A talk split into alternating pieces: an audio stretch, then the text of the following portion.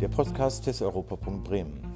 Gespräche und Informationen zur Europapolitik in Bremen, Bremerhaven und umzu. Mein Name ist Horst Seele Liebetanz vom Europapunkt Bremen und ich unterhalte mich heute mit zwei Personen. Und zwar sind dies Susanne Schattenberg, Professorin für Slavistik und die Direktorin der Forschungsstelle Osteuropa an der Uni Bremen Sie ist ziemlich gut rumgekommen auf ihrem beruflichen Lebensweg. In Hamburg angefangen zu studieren. Konstanz, Freiburg und Leningrad waren die weiteren Stationen, bevor sie an die Uni Bremen gekommen ist, wo sie jetzt ihre Funktion wahrnimmt. Der zweite ist Michael Rochlitz, auch ein Professor und zwar für institutionelle Wirtschaft, der in Paris an der Sciences Po studiert hat, in Jekaterinburg war, an der London School of Economics, in Moskau studiert hat und dann 2019 an der Uni Bremen seine Professur übernommen hat. Anlass dieses Gesprächs ist eine Ausstellung mit Fotos der beiden, die sie in Tschernobyl aufgenommen haben. Am 26.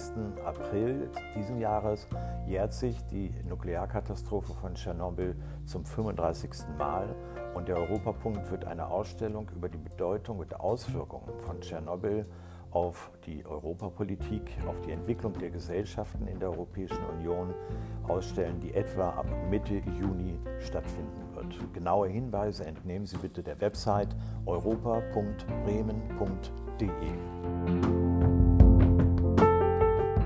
Schönen guten Abend, äh, Frau Schattenberg und Herr Rochlitz von der Universität Bremen. Ich freue mich sehr, dass wir äh, heute zu einem etwas außergewöhnlichen Thema uns enthalten können. Der Europapunkt Bremen bereitet eine Ausstellung vor in Zusammenarbeit mit Doktorandinnen äh, im, an der Forschungsstelle Osteuropa an der Universität Bremen zum 45-jährigen Jahrestag der Katastrophe oder der, der Havarie, wurde das damals immer genannt, in Tschernobyl. Sie beide haben äh, sich auf die Reise begeben und äh, dort vor Ort Fotos gemacht. Fotos, die äh, jetzt in dieser Ausstellung ab etwa Mitte Juni, das genaue Eröffnungsdatum ist noch nicht festgelegt, im Europapunkt Bremen gezeigt werden. Und ich freue mich sehr, dass wir darüber etwas sprechen können. Schönen guten Abend. Ja, schönen guten Abend. Wie sind Sie auf die Idee gekommen, nach Tschernobyl zu reisen? Ja, ehrlich gesagt, ich gar nicht. Und um die Schuld gleich abzuwälzen, mein Mann ist auf die Idee gekommen. Ich wollte gar nicht. Ich fand das pietätslos. Und das ist wohl auch eher typisch, weil wohl 70 Prozent der Besucher dort äh, Männer sind, junge Männer. Und als ich dann da war, war ich sofort fasziniert von dem Ort. Zum einen wird man sehr schnell von dieser Friedhofsstimmung eingefangen, finde ich dieses äh, tote Gedenken. Es sind dort auch noch Gedenkstätten zum Zweiten Weltkrieg äh, gleich am Anfang. Also, dass man sehr viel wirklich mit äh, Verlust, äh, Tod, Zerstörung konfrontiert wird. Und zum anderen ist das einfach äh, sowjetische Kultur in, in Reinformat. Also, sowas hatte ich nicht erwartet. Und als Sowjetunion-Historikerin hat mich das dann ungemein angesprochen, in welcher Reihenform man dort sowjetisches Leben besichtigen kann. Ja. War das bei Ihnen ganz genauso, Herr Rochlitz? Ja, bei mir war es eigentlich auch eher zufällig. Also man konnte diesen äh, Organisationen, die Reisen nach äh, Tschernobyl da anbieten in, in, Kiew überhaupt nicht. Die stehen irgendwie an jeder Ecke, gibt es ähm, Angebote, habe ich gesagt, warum mal nicht? Machen wir das mal. Und stand der Sache aber auch eher skeptisch gegenüber und war dann aber wirklich sehr positiv überrascht. Das war also sehr gut auch organisiert. Wir hatten einen jungen Historiker von der Universität Kiew als äh, Reiseführer dabei, der hat es dann sehr schön uns eingeführt da. Und äh, wie Susanne auch schon angemerkt hat, es war, also ich fand das super spannend und sehr interessant, dann eben in diese Stadt zu kommen, praktisch eine sowjetische Stadt sich anschauen zu können, die seit 1986 stillsteht. Und da gibt es dann Räume, da liegen noch die Plakate von den Mai-Demonstrationen und äh, die da eigentlich stattfinden hätten sollen, am 1. Mai 1986. Und die liegen da einfach noch auf so Haufen und das war schon sehr spannend. Das klingt so ein bisschen wie äh, eine angehaltene Zeitreise. Gleichzeitig aber eben auch ein Bild in die Gesellschaft. Verstehe ich Sie da richtig, äh, Herr Rochitz? Genau, genau. Also man sieht dann zum Beispiel einen der modernsten damals Supermärkte der Sowjetunion, der irgendwie zwei, drei Jahre vorher erst eröffnet wurde. Und da sind jetzt die Scheiben eingeschlagen, aber da kann man noch reinsehen und sieht dann also auch noch die Regale und die Schriften und so, die, die super, also die Einkaufswägen stehen da noch rum. Und das ist schon sehr faszinierend. Also, wie praktisch, so ist es ja im Prinzip passiert. Also die Menschen mussten von einem Tag auf den anderen die Stadt verlassen. Und die Stadt ist jetzt noch so da, wie sie damals verlassen wurde. Was hatten äh, Sie, Frau Schattenberg, für einen Eindruck eigentlich, ähm, was, was äh, Tschernobyl damals in der Ukraine ausgelöst hat oder damals in der Sowjetunion? Ich erinnere mich noch, ich hatte damals in Berlin gelebt und äh, schöner Sommer, äh, nicht Sommertag, aber Frühlingstag, blauer Himmel. Und auf einmal wunderte man sich, äh, darf man die Fenster noch aufbehalten und so weiter. Wie war das bei Ihnen, als Sie da hingefahren sind? Äh, und welche Kenntnisse kann, kann man daraus heute ziehen, wenn man sich Tschernobyl anschaut? Also damals für die Ukraine oder überhaupt für die Sowjetunion, die Ukraine war ja Teil der Sowjetunion, war das ein Schock. Die Kenntnis kam natürlich sehr viel später erst in die sowjetischen Medien, eigentlich über den Umweg der westlichen, weil das ja zuerst in Schweden gemessen wurde, die Radioaktivität, und dann die Sowjetführung darauf angesprochen wurde. Äh, andererseits ist ja sofort oder sagen wir 24 Stunden nach der Katastrophe schon begonnen worden, auch zu, zu evakuieren. Und man muss sich, glaube ich, schon vor Augen führen, dass das gut ein Jahr war, nachdem Gorbatschow an die Macht gekommen war. Glasnost als Konferenz war noch kein Thema, aber wurde eben mit dieser Katastrophe dann immer mehr eingefordert. Es gab dann auch ein, zwei Jahre später die ersten Umweltproteste, eben anlässlich noch der Tschernobyl-Katastrophe. Und letztlich ist da ganz viel zerstört worden. Also nicht nur der Glaube in die Technik und der Glaube, dass man die Natur beherrschen kann, sondern auch der Glaube, so weiter vorhanden war, der Staat würde sich kümmern können und äh, der Staat würde einem die Wahrheit äh, über diese Katastrophe sagen. Gab es diese, diese Demonstration nur im Westen oder auch äh, in der Ukraine bzw. der Sowjetunion damals oder in, in, in jenseits des Eisernen Vorhangs? Also die fanden dann tatsächlich äh, 1989 in der Sowjetunion statt. Die Bürgerinnen selber mussten lange kämpfen, um überhaupt an verlässliche Informationen zu kommen. Also es konnten ja auch viele überhaupt nicht evakuiert worden, ob, werden, obwohl der sowjetische Staat versucht hat zu evakuieren und die Menschen mit unbelasteten Lebensmitteln zu versorgen. Aber es haben dann viele angefangen, sich eben selbst zu evakuieren und sind dann mit Beginn der Ferien äh, einfach abgehauen, haben sich in den Zug nach Moskau gesetzt und mit Glück sind sie da sogar in Einrichtungen geraten, die sie wieder äh, aufgepäppelt haben, die sie versorgt haben. Also da war sehr viel Katastrophe und die Auflösung des Staates äh, fiel eigentlich hier zusammen eben mit dieser enormen Reaktorkatastrophe und, und machte die Situation nicht gerade besser. War denn diese äh, Fluchtbewegung oder Reisebewegung alles in eine Richtung, Richtung Moskau, oder ging es auch in andere Richtungen? Wenn man auf die Landkarte schaut, weiß man ja äh, aus Berichten, dass nach der Katastrophe die Windrichtung primär in Richtung Nordwest ging, also über Belarus hinweg in Richtung der skandinavischen Länder und später dann auch runter in Richtung äh, Westeuropa. Gab es auch da andere Bewegungen oder war das primär in Richtung äh, Moskau oder ist das schwer zu sagen? Also sehr viel Richtung Moskau, weil es einfach da die beste Versorgung gab und das wussten alle, dass die beiden Hauptstädte am besten mit Infrastruktur ausgestattet sind, auch wenn die Menschen nicht wussten, dass es dort wirklich ein geheimes Krankenhaus gab zur Behandlung von Strahlenkranken. Äh, das Beste damals wahrscheinlich weltweit überhaupt, also auch weit überlegen den amerikanischen Kenntnissen. Und andere haben natürlich versucht, irgendwo bei Verwandten so das Gegenunterschlupf zu finden.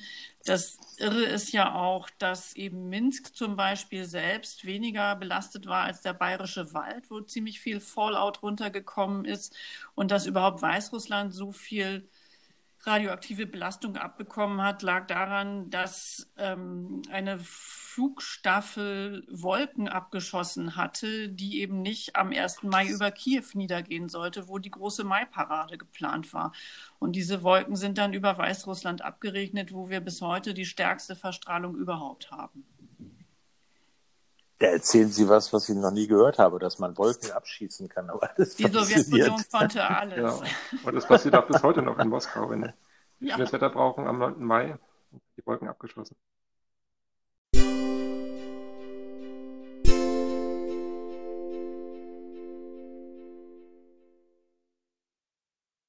Mich würde interessieren, wir schauen jetzt auf diese Situation ähm, aus Europa, also aus, aus, der Europäischen Union. Wir sehen Ukraine als ein Anrainerland. Ähm, welche Auswirkungen äh, hat das im Grunde auf, die, auf den Umgang von uns innerhalb der Europäischen Union, auf die Nachbarstaaten der Europäischen Union, wo wir versuchen, da auch zu unterstützen, zu fördern?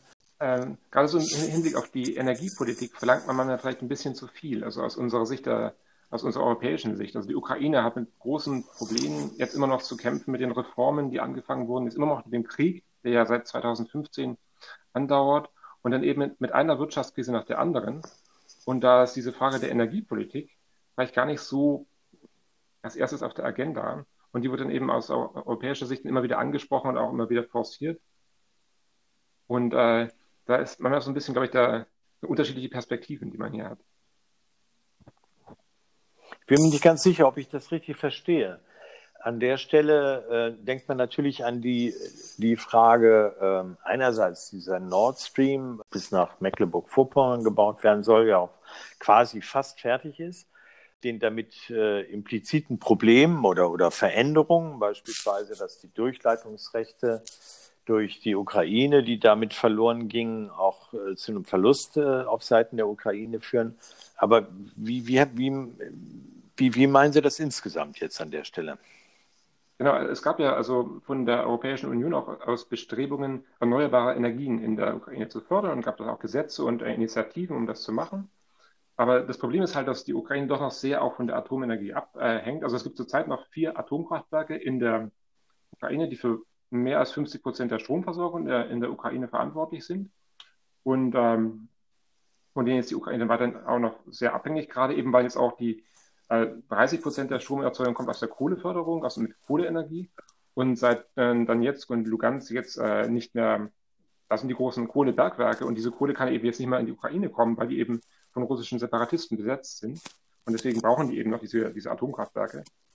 Und gleichzeitig gab es auch in den letzten zwei Jahren große Probleme mit der Finanzierung dieser Initiativen für erneuerbare Energien. Sich der Staat sehr verschuldet, da sind ausländische Investoren abgesprungen. Und äh, also so die Ukraine hat eben große Probleme und die Europäische Union sieht meiner Ansicht nach irgendwie die Probleme ein bisschen in anderen Feldern, die für die Ukrainer und Ukrainerinnen selber gar nicht so wichtig sind.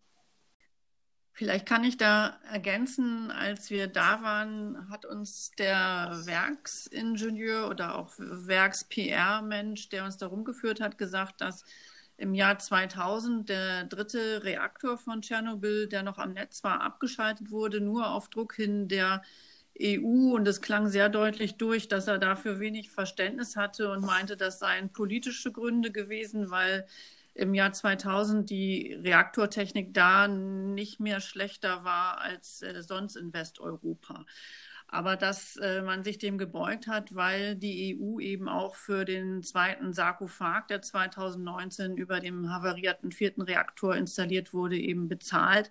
Das heißt, da fließen äh, sehr viele Mittel, um den Reaktor sicher zu machen. Und das heißt, dann wird man aber eben auch Teil der europäischen Energiepolitik. Man muss halt auch ein bisschen sehen, was so die Alternative sind. Also die 35 Prozent kommen noch aus der Kohleenergie, aber diese Kohlekraftwerke sind eben auch uralt und sehr dreckig. Und wenn die Kernenergie, solange sie funktioniert, solange es keine Unfälle gibt, kann man wenigstens neben diesen Kernkraftwerken normal atmen, während es bei den Kohlekraftwerken ist die, Luft, Luft, halt dreckig. Und dann. Da überschneidet sich so etwas die Erkenntnis aus einer Reaktorkatastrophe mit den neuen Erkenntnissen mit äh, CO2-Belastung äh, in der Atmosphäre und eine Diskussion, die ja im Grunde weltweit auch äh, unab vollkommen unabhängig von der Ukraine und dem, äh, der Katastrophe von, Tschernobyl geführt wird. Äh, mich würde an der Stelle interessieren, haben Sie Kenntnis davon, inwieweit die, die Erfahrungen, die man mit dieser Reaktorkatastrophe in Tschernobyl gemacht hat, sowohl in äh, der Ukraine, aber auch in äh, Westeuropa irgendwelchen Niederschlag hatten in ähm, der Entwicklung von, von Reaktorsicherheit beispielsweise oder Anpassung von Bestimmungen für Reaktorsicherheit in den westeuropäischen Staaten?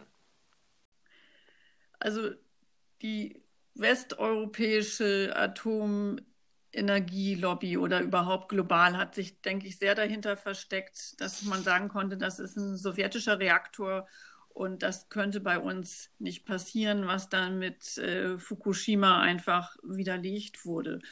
Und was, denke ich, richtig und wichtig ist, ist eben die Havarie in Tschernobyl doch im großen Kontext zu sehen, angefangen von den beiden Atombombenabwürfen über äh, Nagasaki und äh, Hiroshima, gerade weil immer verglichen wurde, was gab es für Strahlenschäden, wie viele Strahlentote, wie viele Strahlenopfer, wie lange wird die Belastung dauern mit äh, Hiroshima und Nagasaki. Und da war es leider ganz fatal, dass äh, damals in Japan erst im Jahr 1950 angefangen wurde, eine Langzeitstudie anzulegen. Das heißt, die ersten fünf Jahre wurden gar nicht mitgeschnitten.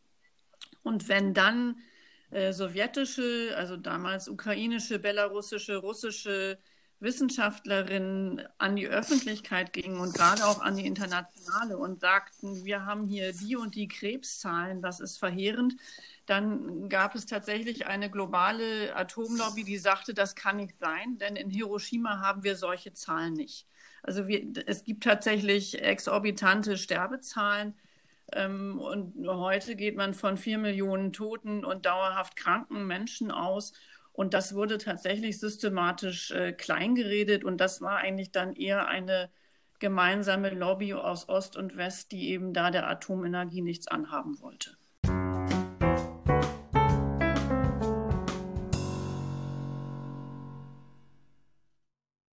Wie wird denn in Westeuropa an Tschernobyl erinnert? Äh, wird dem Leiden der Zivilbevölkerung auch in Belarus gedacht und, oder wird Tschernobyl nur losgelöst als Mahnmal für die Anti-Atomkraft gesehen?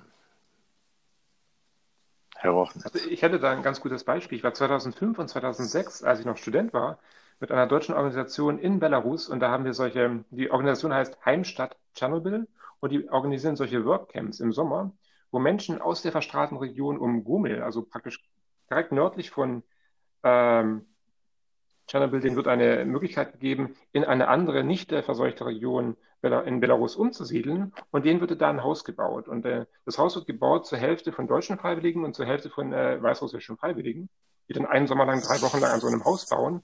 Und es ist so ein bisschen ein Versuch, eben zum einen die Erfahrung des ähm, Zweiten Weltkriegs noch und die längere Geschichte aufzuarbeiten, aber zum anderen eben auch diese Geschichte von äh, Tschernobyl aufzuarbeiten. Und das fand ich damals als eine sehr bereichernde und sehr spannende Erfahrung, da mitzumachen. Und diese Organisation gibt es immer noch und die bauen jetzt schon das zweite Dorf, äh, das ist jetzt schon fast fertig aufgebaut. Glauben Sie, dass der Stellenwert von Tschernobyl in der europäischen Erinnerungskultur ein anderer wäre, wenn die Katastrophe nicht in Osteuropa oder der Sowjetunion, sondern in Westeuropa, zum Beispiel in Frankreich, passiert wäre?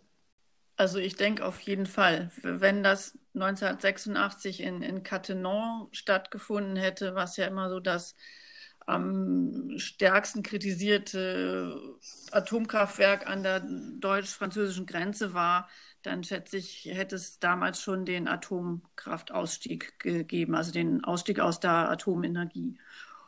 Und dann hätte es eine ganz andere Teilnahme nochmal gegeben. Andererseits äh, wird heute immer wieder betont, äh, dass auch obwohl es sozusagen jenseits des eisernen Vorhangs war, die Welt äh, tatsächlich international reagiert hat. Also es haben wohl damals äh, Gorbatschow und Ronald Reagan ungefähr gleich viele Telegramme bekommen von besorgten Menschen überall auf der Welt, wo es hieß, wir müssen abrüsten, abrüsten und wir wollen in einer Welt ohne Atom und mit, mit Frieden leben. Also das, ähm, diese internationale Empörung und auch schon dieses Wir alle sind Tschernobyl, äh, das gab es damals äh, schon. Also die, das gemeinsame Gedenken.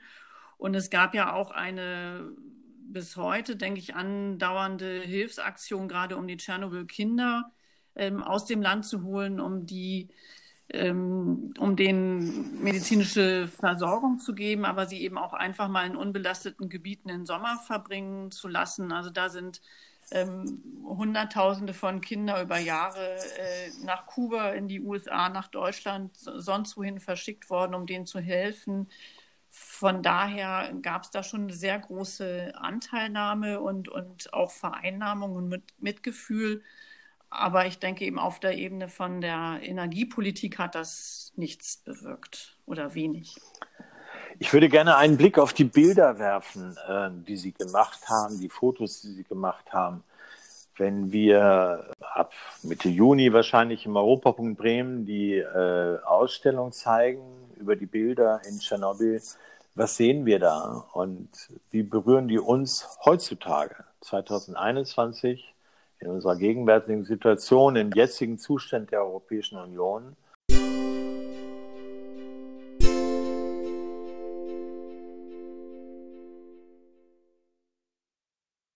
Das können wir daraus lernen. Also, Herr Rochers. Ein Bild, vielleicht das Bild, das mich am meisten beeindruckt hat. Da gibt es ein kleines Café in, äh, in Pripyat, in dieser Stadt, also die gleich neben dem Reaktor lag, mit äh, wunderschönen äh, Glasfenstern. und diese Glasfenster sind immer noch intakt und erhalten. Und diese, so ein bisschen so Mosaik, da sieht man eine, eine Frau, die wird gewärmt durch diese Sonne der Atomkraft. Und die steht da immer noch da und die ganze Stadt außenrum ist leer und das Café ist leer, noch ein paar kaputte Tische stehen da rum. Und das ist dann schon sehr, sehr beeindruckend. Also man sieht diese, diese Versprechung auch äh, einer, einer, einer äh, strahlenden Zukunft und äh, was daraus geworden ist.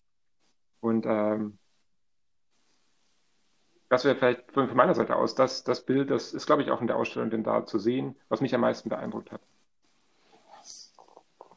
Das ist interessant, wenn man in, äh, mit Besuchergruppen beispielsweise über äh, die verschiedenen ähm, Verträge der Europäischen Union spricht. Einer der ersten war ja auch Euratom. Und äh, Euratom war damals in den 50er Jahren ja auch im Westen die große Zukunft, äh, eine saubere Energie vermeintlich. Und damals hat sich offensichtlich noch keiner Gedanken über den äh, Müll gemacht, der dabei entsteht und das Problem, den zu entsorgen.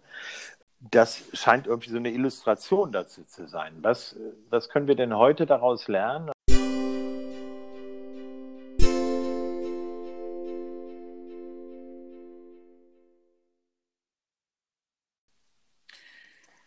Ja, also an dem Atomkraftausstieg, denke ich, führt kein Weg vorbei. Das sieht man genau an dieser Reihe Hiroshima, ähm, Tschernobyl, Fukushima.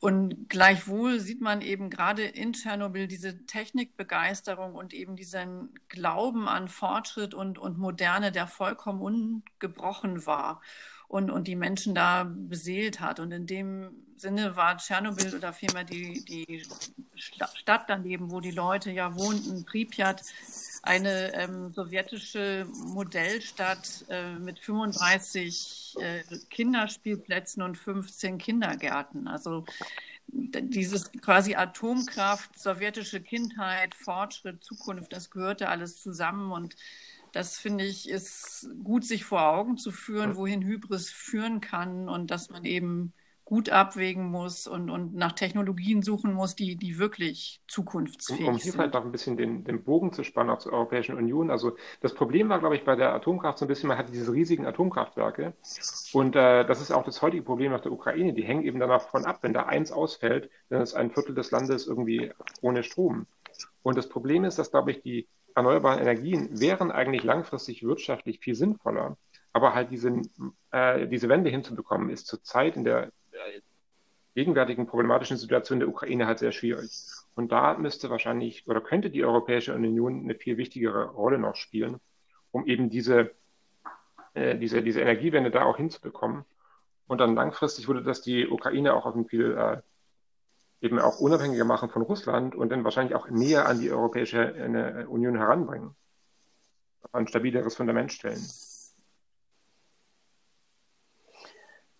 Eigentlich ist es auch absurd, weil äh, die Ukraine ja in den frühen 1930er Jahren den, den ersten großen Staudamm und das erste große beworbene Wasserkraftwerk am Dnieper gebaut hat. Also eigentlich äh, das Land oder die Sowjetrepublik der Wasserkraft äh, war.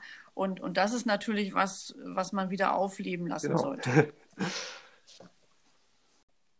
Vielleicht, um noch, noch einen weiteren Aspekt einzuwerfen, was so als historischer Hintergrund gerade zur Energiepolitik spannend ist, ist, dass es in der Ukraine eigentlich eine ganze Menge von Gasfeldern selbst gegeben hat, die aber alle als erstes von der Sowjetunion ausgebeutet wurden, weil die eben schnell erreichbar waren, sich im europäischen Teil äh, befanden und gerade als Ende der 60er, Anfang der 70er Jahre die Gaslieferverträge mit Westeuropa, also erst Österreich und dann der Bundesrepublik abgeschlossen wurden, dann ist ukrainisches Gas nach Österreich und nach Bayern geliefert worden. Das heißt, wir haben die Gasfelder sozusagen leergesogen, weshalb die, Sowjet äh, die Ukraine heute abhängig ist von weiteren Energielieferungen aus Russland. Ich kann mir die Frage nicht verkneifen, aber vor dem Hintergrund vielleicht auch um das Thema so abzurunden, äh, das Gegenwartsthema Nord Stream, was, was, wie beurteilen Sie die, die Diskussion um Nord Stream äh, vor diesem historischen Zusammenhang, dass die Ukraine uns für eine ganze Weile Gas geliefert hat und jetzt möglicherweise abgeklemmt wird von den Durchleitungsrechten? Also